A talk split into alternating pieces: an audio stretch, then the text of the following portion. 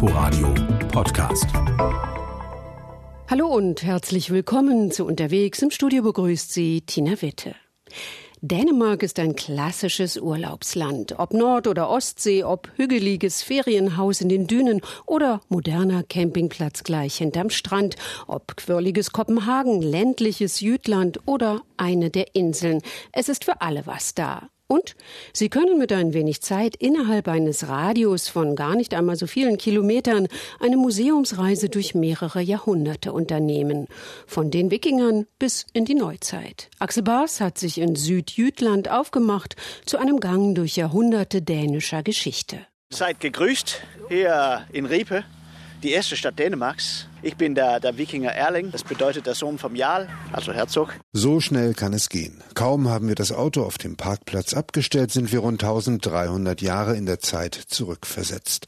Um 700 nach Christi Geburt gründeten die kriegerischen Nordmänner hier einen Marktplatz. Riebe, Dänemarks älteste Stadt. Erling, im Hauptberuf Historiker, schlüpft im Wikinger Center vor den Toren des heutigen Riebe nicht nur in ein Kostüm, sondern in eine Rolle, die ihm geradezu auf den Leib geschneidert ist. Ich bin auch hier der Sklavenhändler und äh, das ist ein ganz gutes Geschäft. Im Moment, wir fangen Leute von England im 9. Jahrhundert und auch von Irland, die Ostsee. So, ich werde sehr reich davon. Die werden verkauft auf dem Markt. Platz. Ich habe letzte Woche sehr viele Leute verkauft, aber die müssen sehr hart dafür arbeiten. Gut zu wissen, aber Angst braucht sowieso niemand vor den in selbstgewebten Röcken, Hosen und Umhängen gewandeten zu haben. Die Wikingerzeit ist schließlich längst vorüber. Die Erinnerung daran wird hier gepflegt. Allerdings läuft hier kein Wikinger mit Helm herum und schon gar nicht mit jenen Helmen, an denen Hörner sind. Die gab es nie. Hörner an Wikingerhelmen sind eine Erfindung Richard Wagners für seine Walküre, haben aber mit der früheren Realität nichts zu tun. Egal ob Helm oder nicht, es kommt natürlich gleich die Frage auf, ob es denn in Dänemark überhaupt noch jemanden gibt, der sich und seine Familie auf die Wikinger zurückführen kann. Ja, unsere Königin. Sie hat ja viel, auch deutsches, englisches, russisches Blut bekommen, französisch. Aber ihr Groß, Groß, Groß, Groß, Großvater war Harald Blauzahn sagt sie selber. ja. Aber die meisten haben schon ein bisschen Wikingerblut. Aber es war schon eine andere Zeit, die hier gezeigt und auch vorgelebt wird. Es gibt ja drei verschiedene Leute hier bei uns. Wir haben die Hochgeborenen, die, die mit den blauen und roten Farben, mhm. äh, der Bauer und äh, der, also der große Bauer, Hochbauer und äh, die Frau und ich, ich selber. Dann haben wir Handwerker und äh, freie Bauern. Einige sind reicher und dann am Ende die Armen, äh, aber die sind noch frei, also freien armen Leute. Und dann zuletzt haben wir die Sklaven, Tralle. 30 Prozent unserer Bevölkerung ist Sklaven. Und so leben sie denn hier in diesem Freiluftmuseum und gehen einer Arbeit nach wie vor Hunderten von Jahren. Der Grobschmied genauso wie der Münzmeister, der Bauer, der hier sein Vieh züchtet und gelegentlich auch schlachtet, und der Tischler. Torleif, unser Silberschmied, der er arbeitet mit Schmuck, Silber, Gold, andere Sachen. Und hier wohnt unser Weber. Er webt Stoff äh, für unsere Kleider, färbt Stoffe. Mein Hemd hier ist hier gemacht. Äh, die blaue Farbe kommt, äh, das ist Weid, heißt diese Pflanze, mit Urin. Also wird es gemischt und gekocht und dann kommt diese schöne blaue Farbe. Die Handwerkskunst der Wikinger ging im Lauf der Jahre verloren. Dänemark wurde mehr und mehr ein Agrarstaat, den König Christian VI. im 18. Jahrhundert der modernen Zeit anpassen wollte. In den Niederlanden hatte er eine Stadt besucht, die nach seinem Geschmack war, und obwohl weder er noch sein Hofstaat dem Pietismus sehr zugetan waren, holte Christian Mitglieder der Herrenhuter Brüdergemeinde, einer evangelisch-lutherischen Freikirche aus Böhmen nach Dänemark. Für ihren Fleiß gerühmte Handwerker und Händler, der König ließ sie auf seinem Land ansiedeln, und die Herrenhuter machten das Beste daraus. Zunächst einmal errichteten sie ihre Häuser entlang eines barocken, rechtwinkligen Straßennetzes. Der Glaube der Brüdergemeine, wie sie richtig heißen, war gewissermaßen das Fundament für die Stadtplanung und für das tägliche Leben, das einem heute fremd vorkommt. Gibt es doch nicht nur die sauber voneinander getrennten Straßen, sondern auch die Häuser, obwohl Männer und Frauen bei den Herrenhutern absolut gleichberechtigt im Leben und im Glauben waren, lebten doch gemäß ihrem Glauben die, die noch keine Familie gegründet hatten, streng getrennt in Männer- und Frauenhäusern, wie uns Louise auf einem Rundgang erzählt. The brother house were for the unmarried boys from the confirmation. Von der Konfirmation an, so Louise, lebten Jungs und Mädchen nicht mehr in der Familie, sondern in Brüder- und Schwesternhäusern, bis sie heirateten, wenn sie denn heirateten. Und wenn das Leben dem Ende zuging und der Partner gestorben war, dann war man wieder voneinander getrennt. But this is actually the brother house. It's quite big. Luise zeigt uns das Haus für verwitwete Frauen. Ein Haus für männliche Hinterbliebene, also Witwer gab es nicht, gab es doch mehr alleinstehende Frauen. Frauen, die nicht heiraten wollten, sahen sich bei den Herrnhütern aufgehoben und traten deshalb der Gemeinde bei. Helle, schlichte Ziegelhäuser entlang der schnurgeraden, von Linden gesäumten Straßen, in der Mitte ein zentraler Platz mit einem Brunnen, ihm gegenüber das Bethaus, die Kirche. Draußen erklärt uns Louise das Besondere. Draußen, weil man den Herrenhutern versprochen hat, ihre Frömmigkeit zu respektieren und in der Kirche nicht über Weltliches zu reden. Und in der Kirche dann keine Bilder, keine Ausgestaltungen, ein langer Saal, dessen Breitseiten ganz von hohen Fenstern durchbrochen sind. Die langen Bänke sind zur östlichen Seite hin ausgerichtet, wo sich ein leicht erhöhtes Podest mit den Sitzgelegenheiten für die Ältesten und einem Liturgietisch befindet. Die schlichten Holzdielen sind mit feinem Sand bestreut. Auch hier im Bethaus die gelebte Gleichheit. Kein Schmuck, um im Glauben nicht abgelenkt zu werden und Frieden zu finden. Am Rande des Ortszentrums der Friedhof und wieder bei aller Gleichheit die Trennung. Zwei Türen führen hinein und werden auch heute noch von den Älteren so genutzt, sagt Louise. Frauen rechts, Männer links von der Mittelallee. Alle Grabplatten sind gleich groß als Ausdruck der Gleichheit der Menschen nach dem Tod. Lediglich Name und Lebensdaten darauf und eine Zahl, die die Reihenfolge des Sterbens kennzeichnet. Seit 2015 ist das Zentrum von Christiansfeld nicht nur ein gelebtes Museum, sondern auch Weltkulturerbe. Bereits ein Jahr vor Christiansfeld, also 2014, wurde das dänische Wattenmeer zum UNESCO Weltnaturerbe ernannt. Damit spielt es gewissermaßen in der höchsten Liga der Natur, gemeinsam mit der Serengeti-Steppe, dem Grand Canyon oder dem Great Barrier Reef in Australien. Die Dänen haben dieser hohen und wichtigen Auszeichnung insofern höchste Anerkennung gezollt, als dass sie als Tor zum Weltnaturerbe das Wattenmeerzentrum in Weltarchitektur errichtet haben.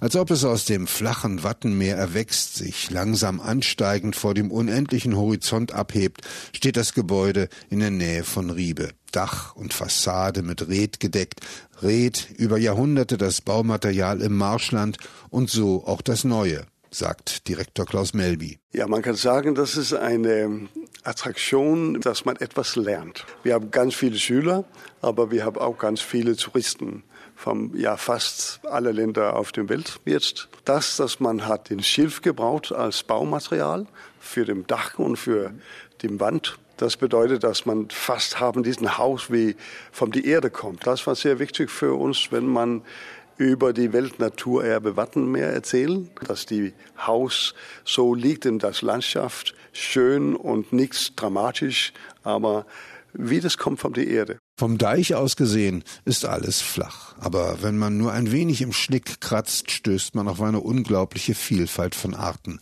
Im Watt siedeln zehnmal mehr Lebewesen als sonst wo auf dem Erdboden. Also wenn man das Wattenmeer lernen, dann will man wissen, dass das ist einfach das wichtigste Naturgebiet in der Welt, weil hier 15 Millionen Zugvögel kommt und das bedeutet, dass die Restaurant äh, Wattenmeer ist sehr wichtig für die Zugvögel.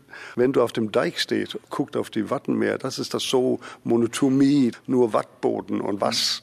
Aber da drin, dem Wattboden, ist ein tolles, tolles Leben für ganz viele Tiere. Und alle diese Tiere ist das Fressen für die Zugvögel und für die Fische und so weiter und für die Robben.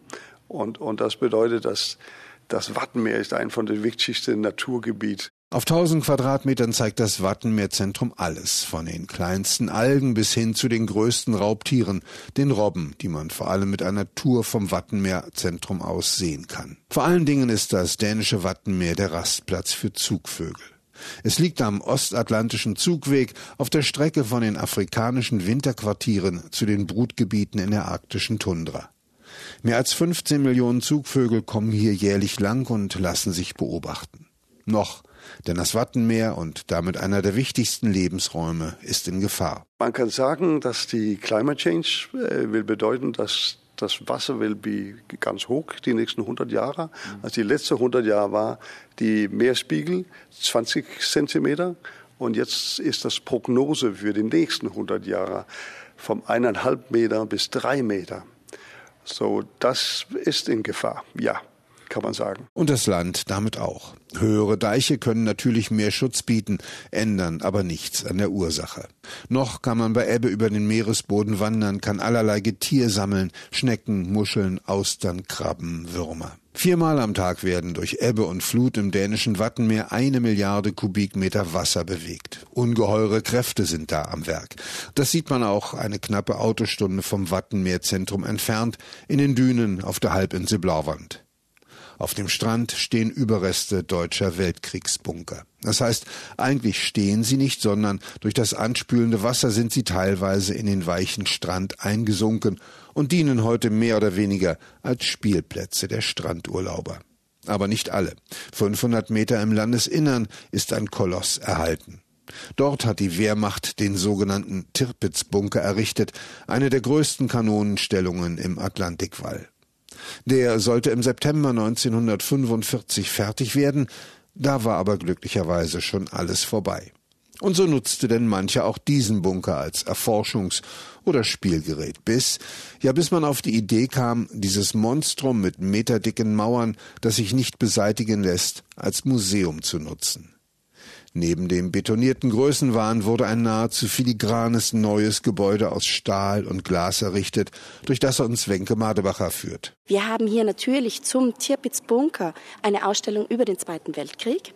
Wir haben eine Bernsteinsammlung und wir haben eine Ausstellung, die die Geschichte der Westküste zeigt. Jetzt ist das vielleicht eine merkwürdige Mischung, aber alles hat sehr stark eben mit der Geschichte hier vor der Westküste von Blauwand zu tun. Alle Geschichten, die man hier in den Ausstellungen hört, die haben etwas ganz Regionales. Das sind Geschichten von Menschen, die hier gelebt haben, die hier gearbeitet haben, die vielleicht hier im Krieg stationiert waren. Also alle diese Geschichten sind ganz persönliche Geschichten über die Westküste. Und Bernstein zum Beispiel ganz einfach deswegen, weil man hier am besten Bernstein findet. Die dänische Küste galt als die Sahnefront.